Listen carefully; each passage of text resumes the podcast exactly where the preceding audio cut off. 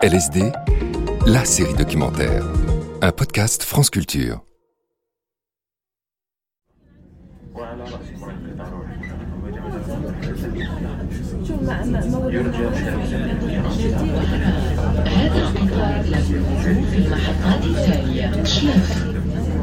Mesdames et messieurs, la SNCF vous souhaite la bienvenue et un agréable voyage à bord du train à destination de Oran. Ce train s'arrêtera en gare de Schleuf. Comme vous vous en doutez peut-être, je ne me suis pas arrêtée à Chlef, ville du centre de l'Algérie, et j'ai continué ma route jusqu'à Oran. Car pour raconter l'histoire du rail, c'est là-bas qu'il faut aller. Et quand je dis rail, vous pensez peut-être à ça.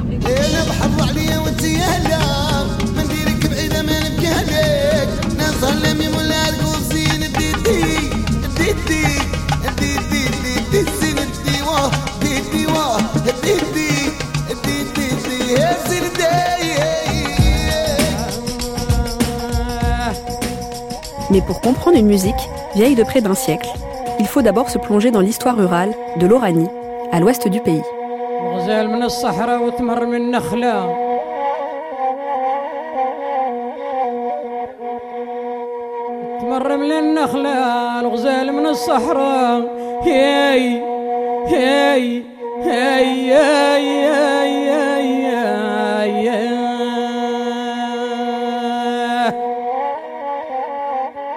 Le Rail, une histoire algérienne. Une série documentaire de Hajar Ben Boubakr, réalisée par Séverine Cassard. Premier épisode, Il était une fois dans l'Ouest. يا يا يا يا يا خدموا بلادكم ربي اللي يعاونكم الجزائر ليكم حرة وطنية يا يا يا يا يا يا يا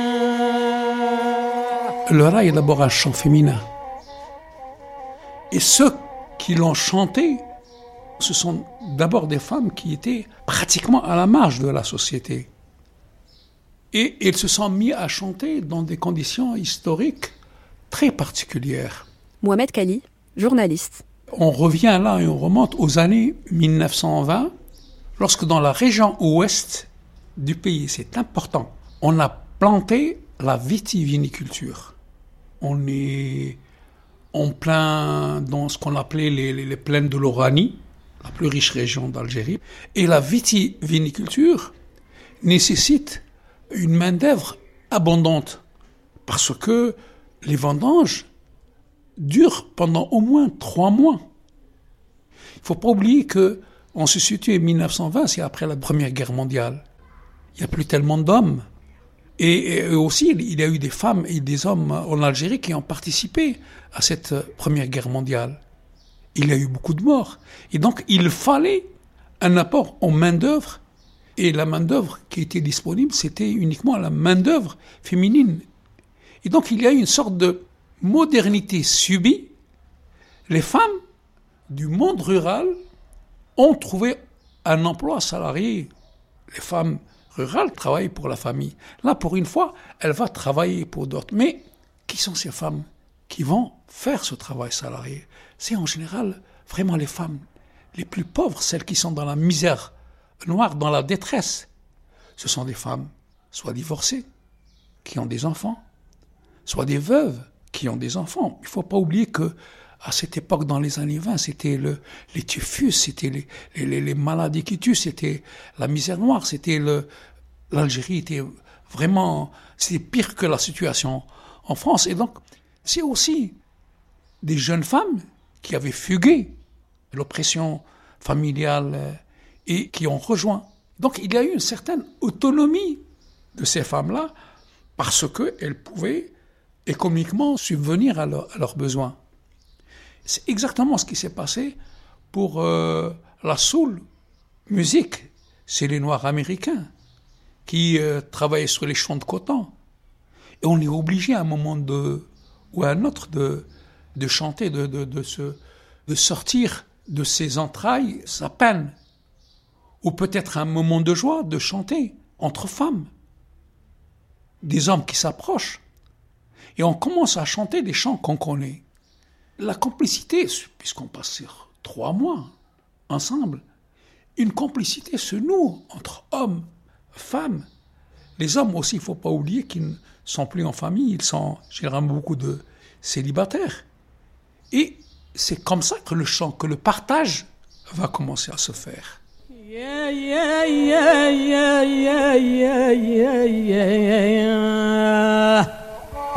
Ah. Les gens qui essaient de traduire euh, littéralement ce mot-là, ils le traduisent par opinion, par euh, mon idée, ça a été mon idée à moi, ça a été c'est mon opinion. En fait, c'est pas ça. Le rail veut dire raison. Mais en fait, lorsqu'il parle de rail, il parle surtout de sa déraison. C'est une plainte. Voilà ce que j'ai fait. Oh, ma déraison. Pourquoi j'ai fait ça? Je suis en train de le payer. Ça va se traduire par des chants où on va parler de ça. Ça va être d'abord la complainte qui va surgir.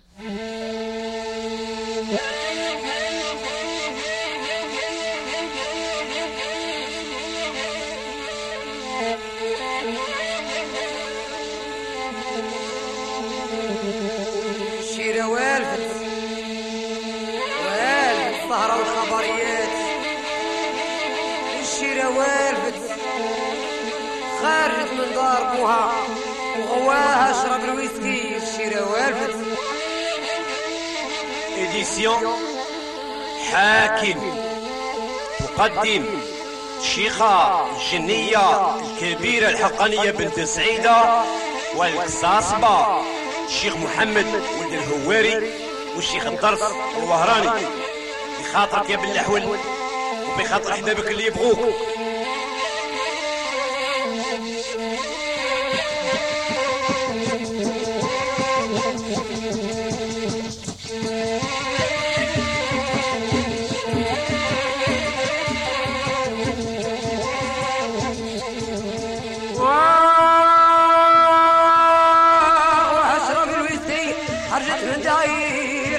عمايك الشيرة والفتة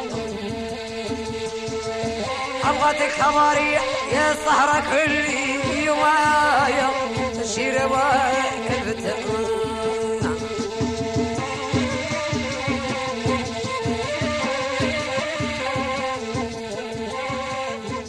Selon vous, qu'est-ce que le rail doit aux femmes Bah tout. C'est tout. C'est elle. C'est les premières, c'est les années, dans les années 20. Et même, certains disent même à la fin du 19e siècle. Bouziane Daoudi, journaliste. Parce que c'est passé pas mal de révoltes contre le, contre la- le colonialisme français à la fin du 19e siècle. Et ça a créé des mouvements de population qu'on a déplacés, etc. D'ailleurs, ce qu'on appellera plus tard la clochardisation. Donc il y aura des, des centaines de milliers d'Algériens qui ont été déplacés pour couper un peu les pieds au mouvement de résistance. Et il y avait beaucoup de femmes, soit qui étaient répudiées, soit divorcées, soit veuves. Ben, il fallait bien faire vivre les enfants. Donc certaines bah, se mettaient à chanter, à improviser. D'où le yaraï, oh mon sort, oh mon destin. Il faut le comprendre comme ça, pas comme traduisent certains, l'opinion. Le mot raï d'origine arabe classique, ça veut dire l'opinion. Mais dans, la langue vernaculaire oranaise locale, ça veut dire euh, mon sort, et souvent mon mauvais sort, attention. Mon sort funeste, mon mauvais destin. Le fatoum, le fado, bon, c'est un peu pareil. Ça voulait dire surtout ça. Et ces femmes-là, souvent donc euh, avec des enfants à charge, plus ou moins seules, elles improvisaient. Et en plus, elles parlaient aussi de sexe, de... comme c'était souvent entre femmes aussi. Il y avait un peu de religion, il y avait un peu de soufisme. Quand on prend une chanson Sidi Abdelkader, qui est chantée par beaucoup de gens du rail, on oublie que c'est une chanson soufie, c'est une chanson mystique, musulmane. C'est pas du rail, même si après ils font du rail, parce qu'ils hybrident, ils mélangent du tout. Et puis après, cette chanson créée par les femmes, ce rail, c'est ça le rail, bon, c'est tout doucement pris par les hommes, qui ont commencé à le chanter un peu plus tard. Et c'est eux qui vont le plus le récupérer. Parce que c'était plus facile pour enregistrer pour eux que les femmes. Parce que les femmes qui chantaient étaient vues de mauvaise réputation. C'était euh, à la limite euh, des semi-prostituées pour beaucoup de gens. Voir des prostituées tout court.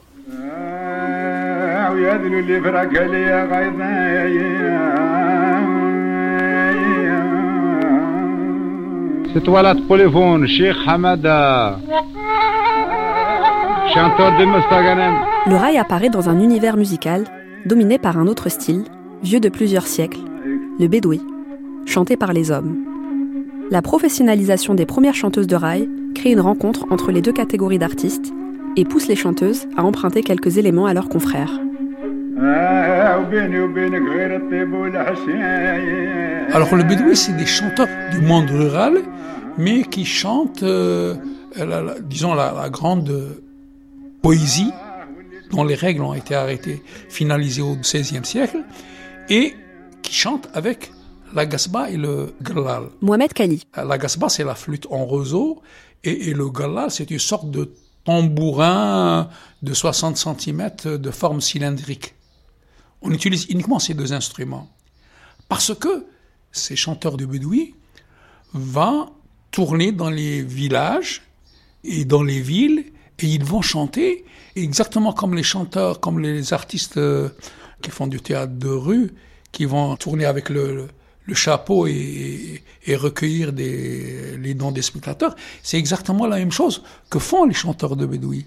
Et c'est ainsi qu'après, la Gasba va se rapprocher de ces chanteuses-là. D'abord, c'est les chants a cappella et qui vont être après accompagnés par la Gasba et par le Galal et que des complicités vont, vont naître et les premiers groupes vont se constituer. Et par quels moyens va se proposer ce rail? D'abord, il y a ce qu'on appelle les, les les, les, les grandes fêtes votives qui sont dédiées à un saint d'un petit village. Et après les, les vendanges, c'est la période des wada, de ces fêtes votives, septembre, octobre, novembre, toute cette période-là.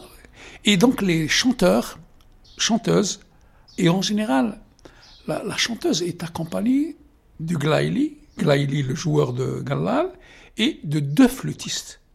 Et cette femme-là ne va pas aller avec eux sans une couverture qui donne une certaine légitimité.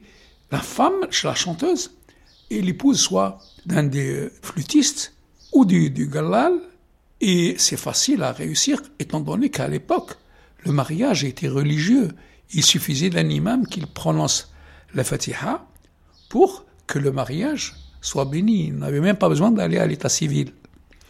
Et ainsi, le groupe avait une légitimité, une couverture. euh, et donc, ce groupe va chanter un peu en marge de la Wada. Et c'est un public qui a commencé à connaître ce rail qui va venir. Et le groupe va s'étoffer après de ce qu'on appelle un brah. Un brah existe dans le groupe du Bédoui. On l'emprunte au Bédoui et c'est lui qui dédicace parce que chacun parmi le public, on se cite, chacun va une dédicace à tel un ami, à un parent, quelqu'un de l'assistance. On va se provoquer dans une sorte de duel. Euh, moi, je demande telle chanson, elle va dire non, je suis renchéri. Il me faut une autre chanson. En fait, c'était un petit jeu qui permet au groupe de chanteurs d'avoir une bonne recette à la fin de la, de la séance. C'est payant. Oui, bien sûr, pour avoir la dédicace, il faut payer. Sinon, il n'y a pas de, de, de, de, de dédicace. Et donc, c'est un chant de femmes qui va avoir pour public un public masculin, pas un public féminin. Les femmes ne viennent pas. C'est plus tard quand le rail va se... Mais au fil du temps, il faut attendre les années 20 ans plus tard, dans les années 40, que les chanteurs de rail vont être invités à animer les mariages.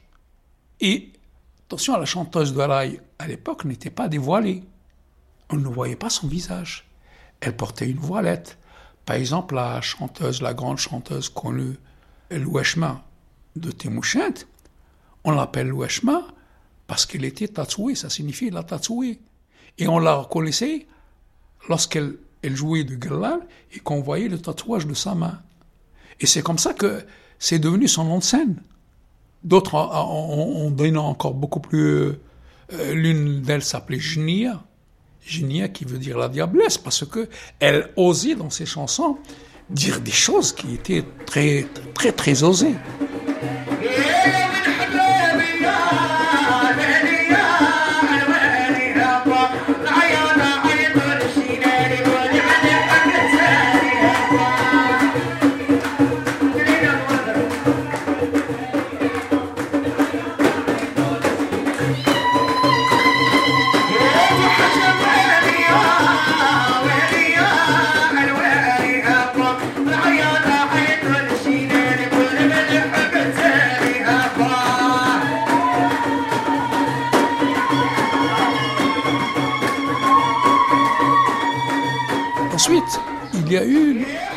Phénomène des meddahat. Alors les meddahat, c'était pas des chanteuses, elles n'étaient pas des shikhat. Les meddahat reprenaient le répertoire des shikhat. C'était un groupe féminin qui chantait dans les mariages, qui animait le mariage des villes en ville. À la différence que elles commençaient leur chant d'abord par un chant religieux. C'est pour ça qu'on dit qu'elles sont meddahat du medh. Et le medh, c'était des louanges aux prophètes, euh, aux religieux. Et après cet intermède, elles passaient à ce qu'on nous appelons nous tout ce qui est profane, tout ce qui est où on s'éclate. C'est danse, c'est se, se rouler pratiquement par terre. Donc, euh, grosso modo, ça signifie, ça signifie ça, où on passe vraiment, on s'éclate. Par exemple, Sheikh Al-Washma avait organisé son propre orchestre de Meddahat à Oran. On leur donnait des noms, par exemple, euh, traduit en français, hein. la tatouée. Cheikh Azalam mit allumette, parce qu'elle mettait le feu, peut-être sur scène, je sais pas. Euh, la rougeole, des femmes très, comment dire, pratiquement légales des hommes, qui sortaient, qui allaient dans, les clubs, qui buvaient, euh, bien sûr mal vu, toujours mal vu.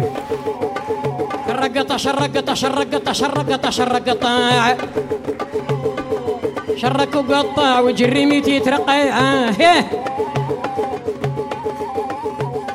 Est-ce que vous pouvez me parler du parcours de Rimiti Bah, Rimiti, elle est née en 1923, près de Sidi Bel Abbès. Elle est orpheline très jeune, Bouziane Daoudi. vers je sais pas, 13 ans, 12 ans. Elle est plus ou moins adoptée par des familles. Elle travaillait chez des colons et elle commençait à danser d'abord.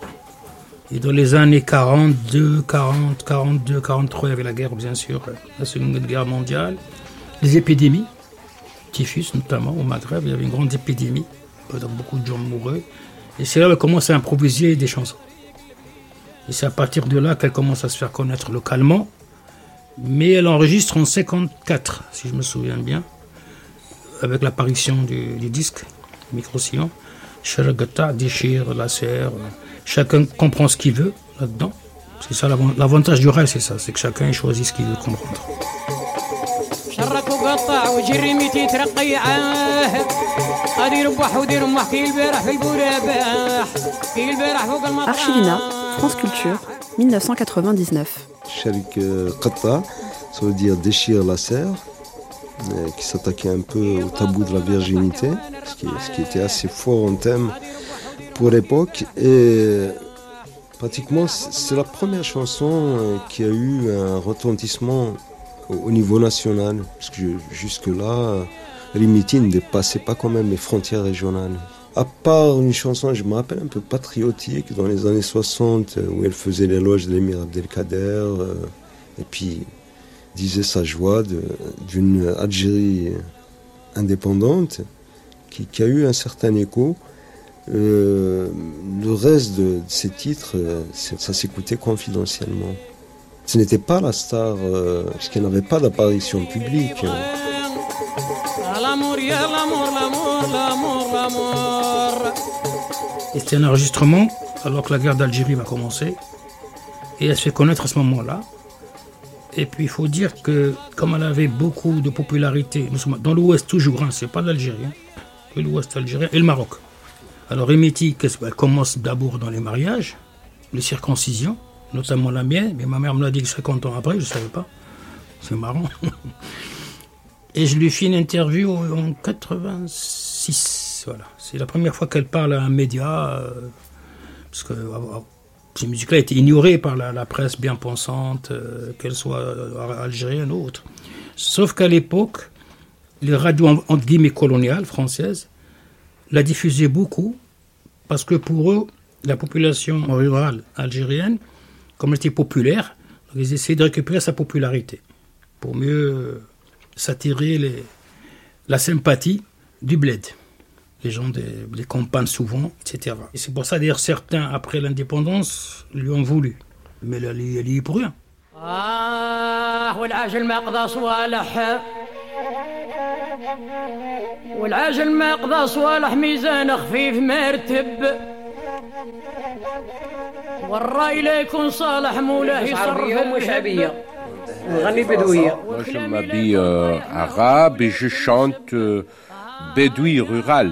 Sheikha Remiti, 1999. نغني على الحب نغني على العشق نغني على الأمور نغني على الميزيرية نغني على المغبونات نغني.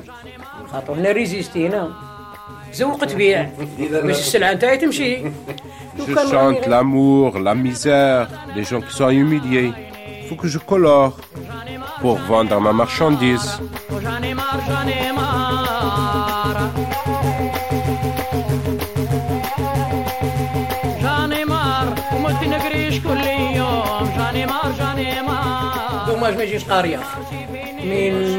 كل يوم جاني مار جاني مار دوماج ما يجيش قاريه من بويمات Dommage, بويمات je suis analphabète. الميزيريه J'ai vécu dans un milieu de misère, j'étais pas scolarisé.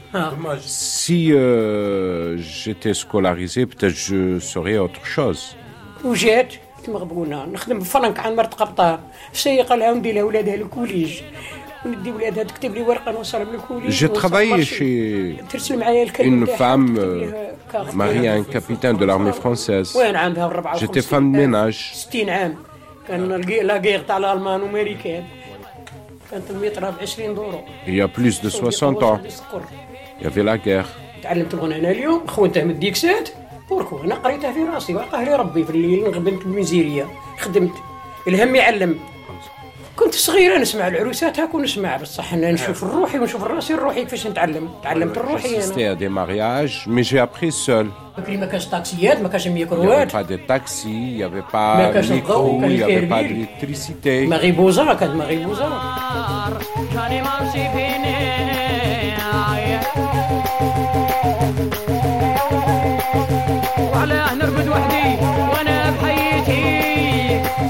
l'histoire des femmes dans le rail, il faut. L'indépendance, un coup de frein a été donné carrément au rail. Au rail trab, il n'existait pas encore le rail moderne. Mohamed Kali. Et il y a eu un véritable musicide qui a été engagé. Sheikh Al-Washma s'est replié sur Oran, a créé son groupe de Meddahat, donc c'est uniquement un groupe féminin, c'était pas public. Elle ne chantait pas en public. Rimiti a pratiquement été blacklisté. Elle était d'adoption relisanaise. Et c'est là-bas qu'elle a commencé comme danseuse. C'est une fille qui a fugué la misère, qui a fugué l'exploitation, et elle est partie sur Relisane. Et on l'a affublée de Rimiti, la relisanaise, parce qu'il fallait que les femmes prennent un pseudo et un lieu de, de naissance qui n'est pas le sien, parce que si on entend son nom de famille, il va y avoir la vengeance de la famille. Comment se fait-il que notre fille salisse notre nom? Mais du coup, ça veut dire quoi, Remiti alors, Rimiti, c'était un double pseudonyme. Rimiti, vous savez que, bon, euh, elle était dans un, un bar, enfin, dans une taverne, disons, pas, pas vraiment bar. Et dans les tournées, elle entendait les Français dire remettez. Une deuxième, euh, c'est- moi qui, qui arrose. Mais comme elle- elle- dans le parler arabe, l'accent et n'existe pas, c'est plutôt le i qui existe, et ne prononce pas, au lieu de dire remettez, il dit rimiti. Et ça fait tellement rigoler l'assemblée que le barman, Vachar comme pas un, il dit alors, ah, rimiti. Et du coup, comme il était de quelqu'un qui a bon cœur, il a gardé ce rimiti. Il l'a gardé comme pseudonyme auquel c'est rajouter Rilisania, comme on l'appelait. Et Rimiti donc arrive 62, les Relisaniens ne veulent pas de cette femme-là qui porte l'opprobre sur Relisane, notre ville. Et donc elle est exilée de Relisane. Elle va s'installer à Oran et sa première chanson, elle la commence par une dédicace. Je ne suis pas Relisanaise, je suis oranaise.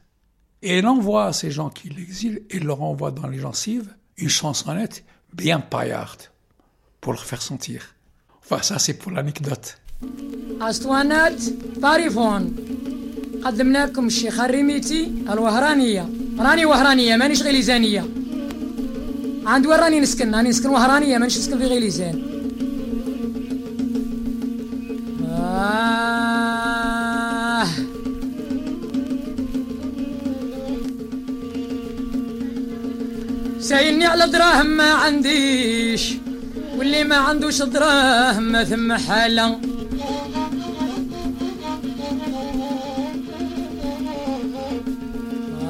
آه هم اللي يكلموا البكوش هما اللي يكلموا البكوش ويردوا العكل يا رجالة آه آه آه أنا نا نا نا آه أنا نا نا نا نا نا يمان يمان يمان وهي مان يمان يمان يا يمان يمان يمان زين الطبيعة ويرقد عريان ايوا ايوا Oran, c'est d'abord euh, la capitale de l'Ouest algérien. Bouziane Ben Achour, journaliste et Et écrivain. quand je dis capitale de l'Ouest algérien, je veux dire que toutes les wilayas, tout le département de la région ouest d'Algérie versent vers Oran. Et Oran a été euh, un lieu de rencontre de tous les aèdes, les poètes, les chanteurs de toute la région ouest. Et pourquoi elle est lieu de rencontre? C'est très très très simple. D'abord euh, parce que c'est un lieu naturellement ouvert de par l'histoire. C'est une ville ouverte qui a connu beaucoup beaucoup beaucoup de de venues ici euh, chez elle. Mais c'est aussi une ville qui est portuaire. C'est une ville qui est pratiquement l'interlocuteur le plus direct avec euh, la partie nord de la Méditerranée. C'est aussi une ville où il y avait beaucoup d'infrastructures culturelles. Et les infrastructures culturelles de l'époque, il ne faut pas les penser qu'en termes de, théâtre, euh, d'opéra. Mais les premières infrastructures culturelles à Oran, c'était les cafés, les cafés morts. Et dans ces cafés morts, les chiours se rencontraient. Les chiours, c'est les poètes de la poésie populaire, et notamment cette poésie populaire chantée ou euh, déclamée dans la chanson bédouine. Pourquoi les cafés aussi comme infrastructure culturelle? Parce que les cafés ont vu les premiers l'introduction du phonographe. Donc euh, ces cafés-là, ces lieux culturels ont fait qu'il y ait un brassage entre les airs locaux où il y avait aussi de la musique andalouse hein, et les airs ruraux. Et c'est ce mariage, cette euh, confluence, cette interpénétration a fait que la chanson oranaise, enfin chanson oranaise avec ce label oranais, hein, oranais tout simplement parce que les premières maisons d'édition ont vu le jour après Alger, ici à Oran. وهرا وهرا رحت خسارة هجروا منك ناس اشتارة قعدوا في الغربة حيارة والغربة صعيبة وغدارة قعدوا في الغربة حيارة والغربة صعيبة وغدارة Et s'il y a un style qui caractérise Oran à cette époque, c'est bien le Asri, la variété moderne algérienne. Si le monde rural de l'Oranie vibre au son du rail des femmes, le monde citadin est lui dominé par ce style qui devient l'un des étendards musicaux de la culture légitime algérienne. Dans les années 40, on est dans le Asri. Dans les années 40, il y avait des orchestres de musique qui étaient mixtes. Mixtes entre Algériens, autochtones, indigènes et des Juifs, eux aussi, autochtones, indigènes, Maurice euh, Mediouni, Lili Bouniche. euh, et on commence à avoir des voix émerger, notamment Blaoui Houari et Ahmed Wabi. Ces chanteurs-là, les chanteurs que je viens de citer, Ahmed Wahabi et Blaoui Houari, ils intègrent dans leurs orchestres l'accordéon, la guitare, la guitare euh, sèche, la guitare euh, espagnole, le piano. Ils intègrent à des airs locaux connus, notamment bédouins, des instruments de musique, entre guillemets, importés, dits occidentaux. Et pourquoi la guitare et l'accordéon? Parce que la guitare et l'accordéon sont des instruments majeurs dans la musique espagnole. Donc, il y a comme une rencontre entre le galal, qallouz, la percussion locale, le gasba, ney, la flûte, avec ces instruments. Et ce mariage heureux, parce que c'est un mariage heureux, fait qu'on ait des airs qui tanguent entre le bédouin, Oran, et euh, l'extérieur. C'est déjà le début de l'internationalisation de la chanson oranaise. Et puis, il y a un troisième élément, il ne faut pas l'oublier, on fait aussi appel au oud, le oud, le luth, le luth qui nous vient du Moyen-Orient. On est dans l'ère de Farid al-Atrash, Mohamed Abdel Wahhab, Umm et tout. Umm Kulthum, Abdel Farid al-Atrash sont bien sûr les icônes numéro un de la chanson orientale et qui ont déjà une autorité internationale. Ce sont des, des chanteurs égyptiens.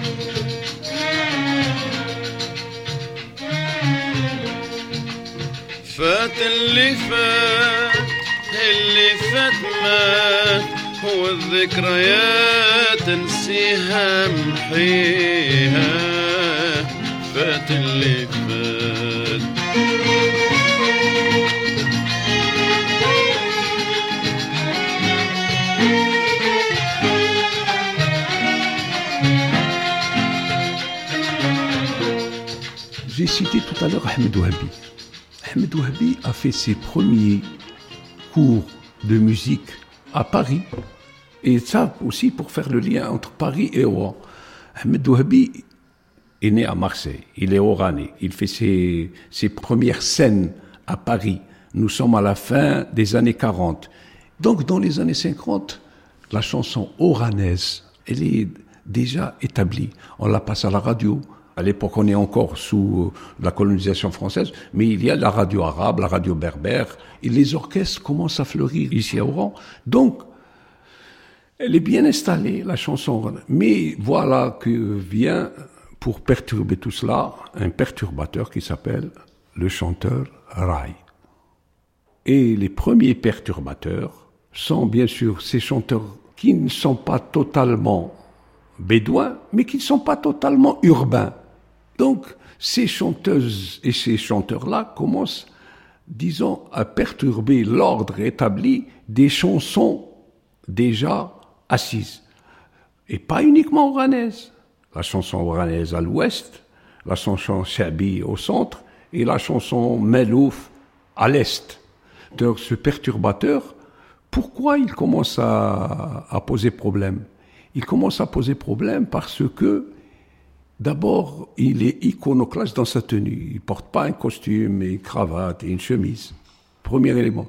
Deuxième élément, il n'a pas la langue dans la poche. Et puis, euh, c'est des jeunes, de manière générale, c'est des exclus de la société. Et ils savent parler aux exclus. Mais on les refuse. Ils dérangent sur plusieurs niveaux. D'abord, ils dérangent les gardiens du temple. À l'époque, on ne pouvait pas toucher à Blaoui el-Houari, à Ahmed et à d'autres. Pourquoi on ne pouvait pas le toucher? Parce qu'ils avaient deux légitimités. La légitimité de la chanson, c'était des chanteurs, il n'y a, y a aucun problème. Mais ils avaient une autre légitimité, c'est des moujahid. C'est-à-dire que c'est des gens qui ont participé à la lutte de libération nationale. Ahmed Ouhabi a fait partie de la troupe du Front de libération nationale, la troupe musico-théâtrale qui a sillonné le monde à partir de Tunis en 1958. Il est venu de Paris directement sur Tunis.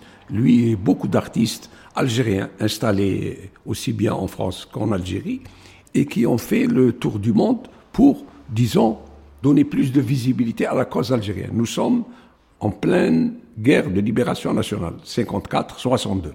Blaoui Houari a fait la prison ici pour avoir participé à la guerre de libération nationale. Donc ces gens-là, comme je disais, après les années 60, ils étaient relativement plus âgés que tous les autres qui venaient bousculer leur, leur siège et leur certitude. Parce que à l'époque, ces gens-là, Ahmed Wahbi Blaoui, vivaient de leurs chansons. Ils n'étaient pas fonctionnaires, ils vivaient de leur, euh, de leur talent. Et ce talent-là, on vient leur grignoter. Ahmed Wahbi, j'ai eu le privilège, l'honneur de l'avoir connu, mais je suis parti chez lui en 1984. J'étais jeune journaliste et je lui dis quelles sont les voies que tu estimes bonnes et qui peuvent avoir de l'avenir? Et lui, qui n'aimait pas le rail, a fini par avouer que Khaled, l'aimait bien. Mais il n'aimait pas que Khaled chante. Vous voyez un peu le... Et puis même la jeunesse, qui était au départ grisée par la chanson oranaise, qui sortait de la Révolution, commençait à s'éloigner de ces thèmes-là et qui commençait à avoir aussi des problèmes de mariage, des problèmes de, logement, des problèmes d'amour, tous ces problèmes-là, cette jeunesse-là commençait, disons, à se désintéresser de ce, ce- qu'on a jugé trop euh, corseté, conformiste, convenu. Cette jeunesse voulait entendre le parler de tous les jours. Et ces jeunes-là savent dire la malvie à leur manière.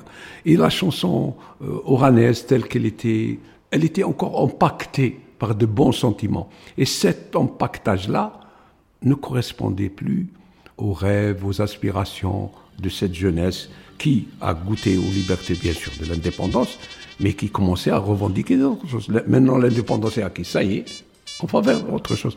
Et ce, ce côté-là, révolté, mais sans faire de la militance, sans prendre, euh, Khaled ne va pas prendre euh, une banderole et sortir dire euh, sortez les détenus politiques. Non, c'est pas son genre. Mais disons, il fait de la révolution sans s'en rendre compte.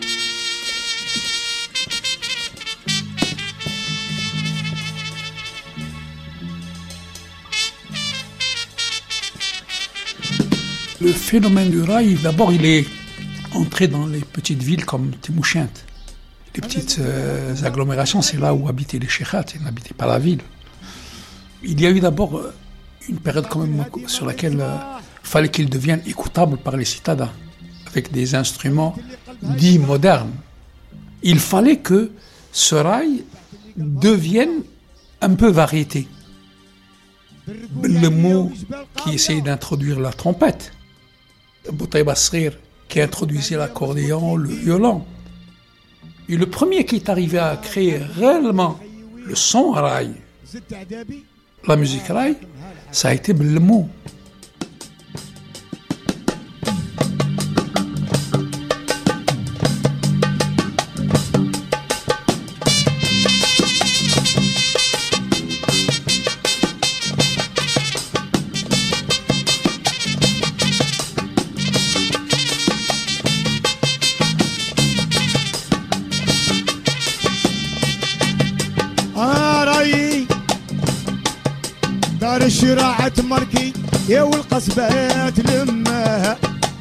How come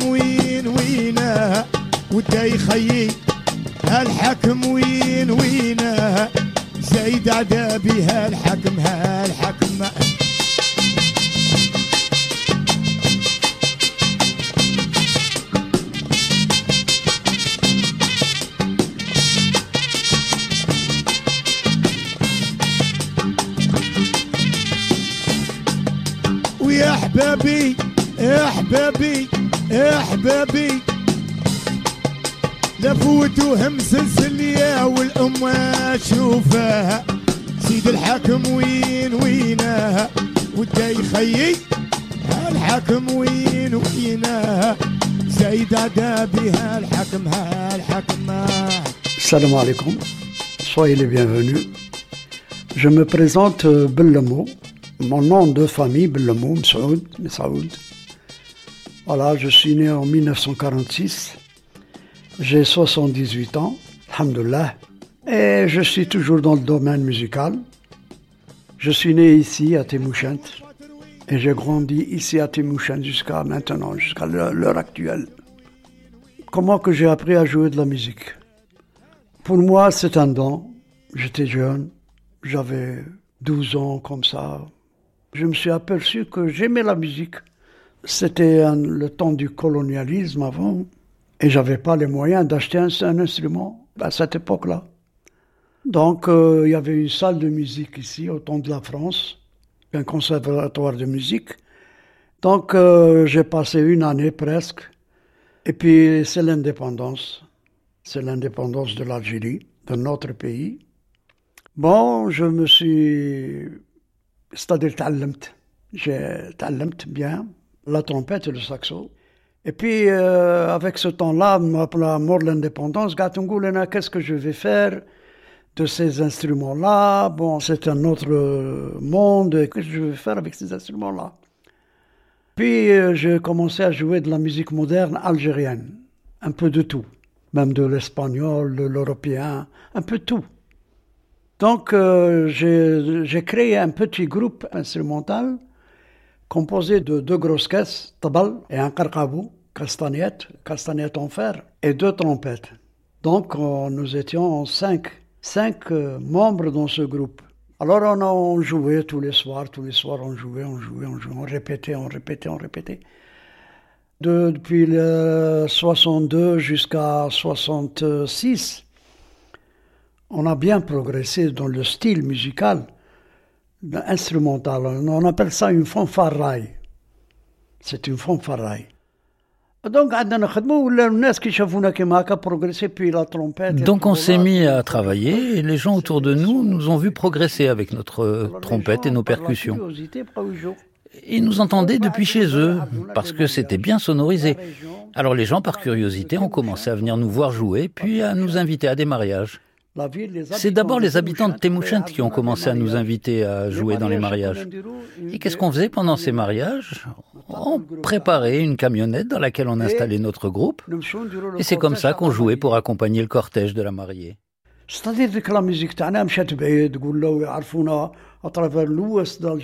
comme ça que notre musique a commencé à être écoutée plus loin, dans tout l'ouest de l'Algérie.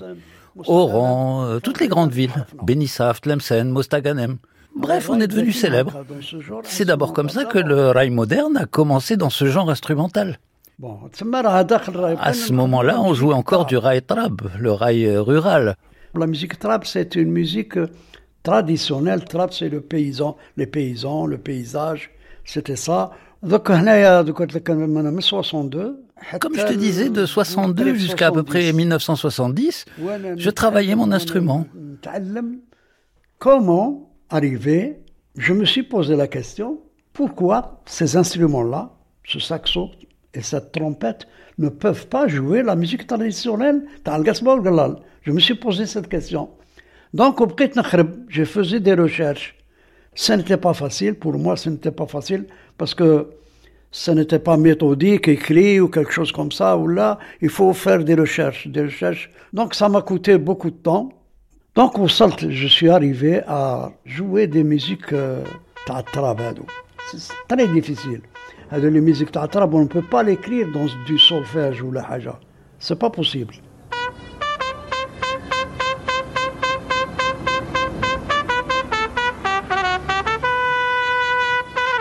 Le mot avait appris à jouer de la musique dans la lyre euh, municipale où on jouait des musiques euh, européennes et latino-américaine. C'est avant l'indépendance, dans les années 50-60, il avait 16 ans. Et euh, il se retrouve avec, euh, il a appris un instrument de musique qu'il ne va plus utiliser, parce que dans la musique algérienne, la trompette n'a pas sa place, parce que dans la musique algérienne, et arabe en général, il y a le quart de ton, qui n'existe pas dans la musique européenne. Et donc, Bellemont se devait d'apprivoiser ces airs où il y a le quart de temps qui n'existe pas dans la trompette. Comment apprivoiser la trompette pour qu'elle puisse jouer cette musique rail Comment il, y arrive? Il arrive parce que il y a les stades.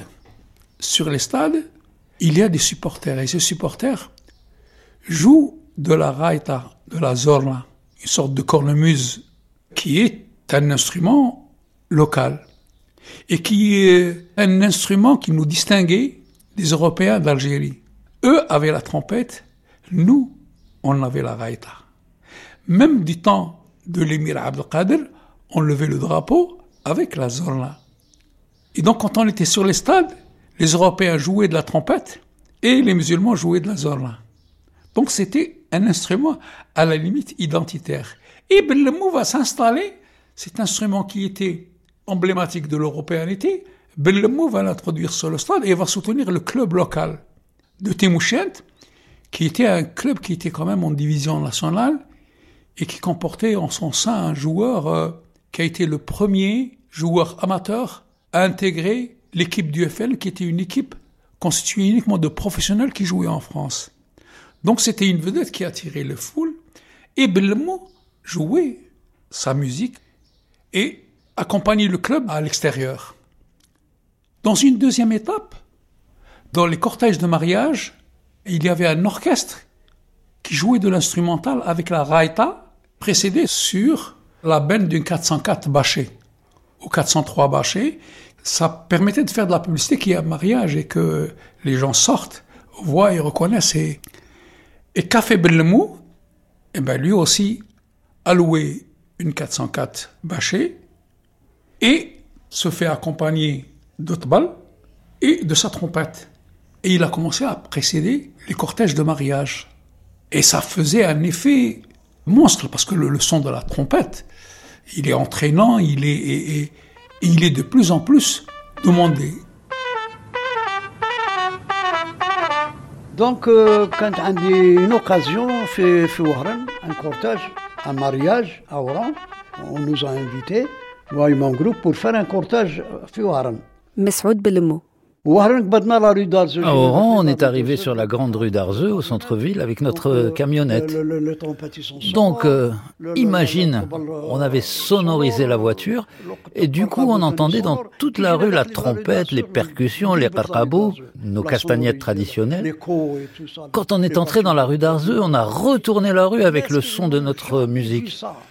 Les gens n'avaient jamais vu ça. Les gens qui étaient dans la rue d'Arzeux n'avaient jamais vu ni entendu ça de leur vie. Ils se sont tous arrêtés, tous le long du boulevard. Les gens ouvraient les fenêtres depuis les immeubles pour écouter cette musique qu'ils n'avaient jamais entendue. On a continué d'avancer sur la rue jusque j'aperçoive un type qui avançait vers nous avec sa moto. C'était une moto Yamaha à l'époque. Alors c'était Bouteljab al-Qassem. Eh ben c'était Bouteljab al-Qassem, un chanteur qui était connu pour chanter des musiques de rail traditionnelles avec la Ghasba el-Gallal. Boutelja, quand il a entendu notre musique, ça lui a plu et il nous a suivis avec sa moto. Après avoir accompagné le cortège de la mariée, j'ai rejoint Boutelja parce que je l'avais reconnu et on a fait connaissance. Il a commencé à venir me rendre visite, je lui rendais visite et puis on est devenus amis. Ou des amis. On s'est posé la question pourquoi ne pas former un groupe, un groupe rail. Et avec le temps, se mit à pop rail. Pop rail, ça veut dire la modernisation du rail. Et dans ce groupe, il va inventer ses propres morceaux de musique. Et les chanteurs qui vont être avec lui, ça va être Boutel Jabal Qassim, auquel il va faire appel. Et il fait appel son Berreh, qui connaît les chants des Meddahat, c'est cela qu'il va intégrer dans son groupe. Il va y avoir un premier enregistrement par une maison de disques qui s'intéresse. Il y a le, son nouveau de la trompette. On fait un premier enregistrement avec Boutelja, Belqasem et Hammani, qui est le Berrah, et en même temps le chanteur du groupe Blemmo. Il un éditeur il y a un éditeur qui a entendu parler de nous, à ah, Oran, oh, Monsieur On lui avait dit, à Oran, il y a un groupe euh, qui est bon. Il faut aller les voir et puis vous mettre d'accord, essayer de faire quelque chose. Il est venu à Temouchin, il a cherché après moi, on s'est mis d'accord.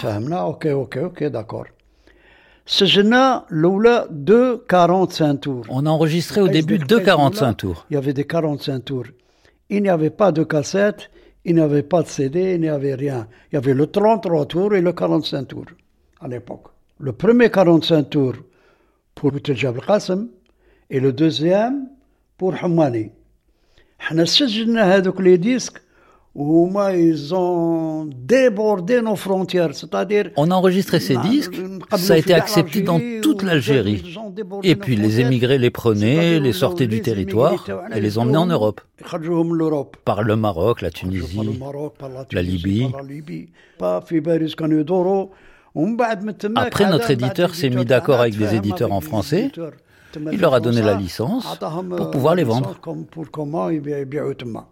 Et Deuxième étape, le mou s'associe avec euh, Boutaïba Et Boutaïba ce n'est pas n'importe qui, c'est une très grosse pointure. D'abord, c'est un parolier qui écrit de très beaux textes de chansons. C'est un musicien qui, comme le mou a appris à l'oreille, mais c'est aussi un compositeur.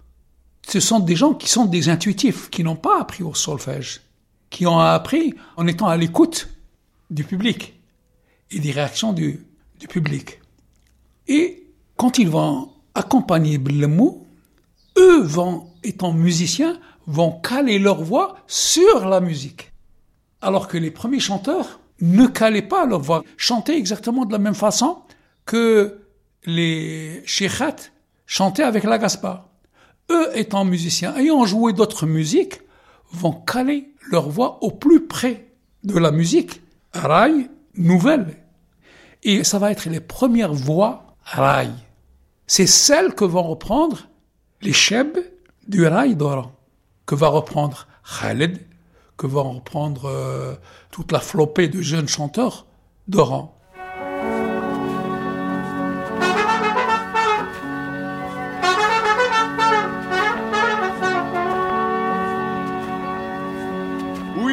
القادة في نباح شدة وتخبيلة.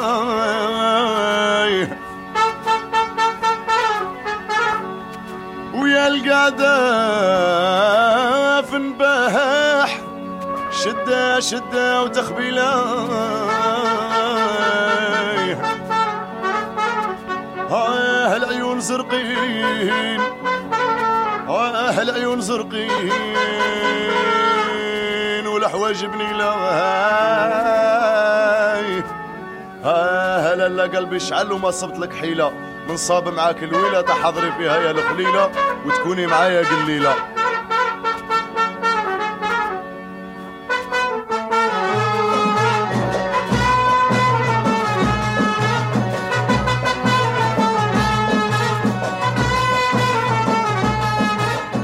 La modernisation du rail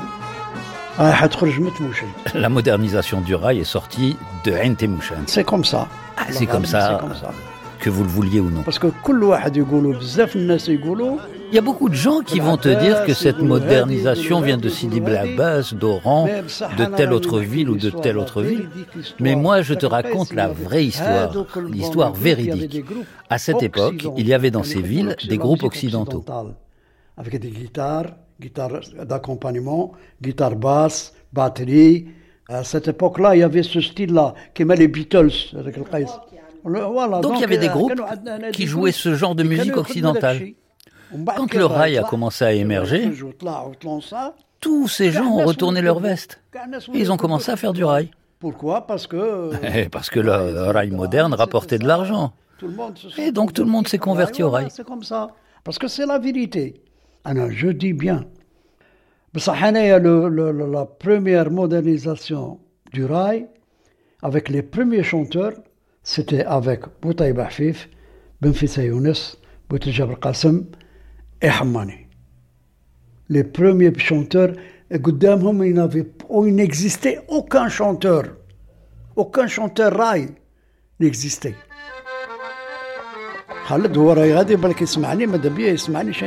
Khaled, s'il m'entend, j'aimerais bien qu'il m'entende. Khaled, il n'était pas dans le rail avant. Qu'il le veuille ou non. C'est la vérité. Khaled, il était dans la musique marocaine. Celle de groupes comme Nasl Riwan, Jil Jilala, des musiques de ce genre-là. Personne ne peut nier ça, je dis la vérité. Qui Khaled s'est converti au rail. Quand le rail est arrivé, il s'est converti au rail. Son premier succès, ça a été la chanson Trigli Seyadellali. Et franchement, comme il a une belle voix, Comme il a eu un don de Dieu, il a réussi. Et depuis, chaque chanson qu'il chantait était un succès. Absolument chaque chanson. Ensuite, il a commencé à faire des tournées avec la musique rail un peu partout. Chaque fois qu'il entendait une chanson d'un autre artiste, il la reprenait. Et c'est avec sa version à lui qu'elle connaissait du succès.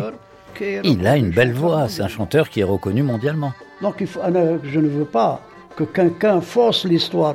Je veux pas que quelqu'un force l'histoire. Je préfère qu'on me raconte l'histoire authentique. Et comme je te disais, il y en a un qui dira le rail c'est moi, l'autre dira le rail c'est moi. Et moi, qu'est-ce que je dis? Le rail est algérien. C'est une musique algérienne.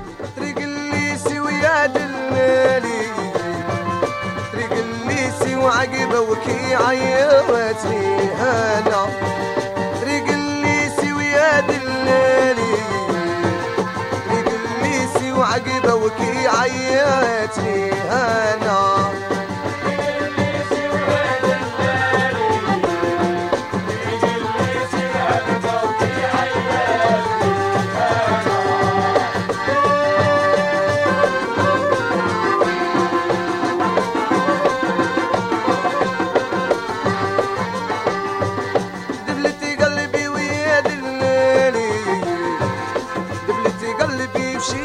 بشيرة صغيرة وشاورتها أنا دبلتي قلبي ويا دلالي دبلتي قلبي وشيرة صغيرة وزنبيلتها أنا Merci à Mohamed Kali, Bouziane Daoudi, Bouziane Ben Achour et Masroud Bellemou.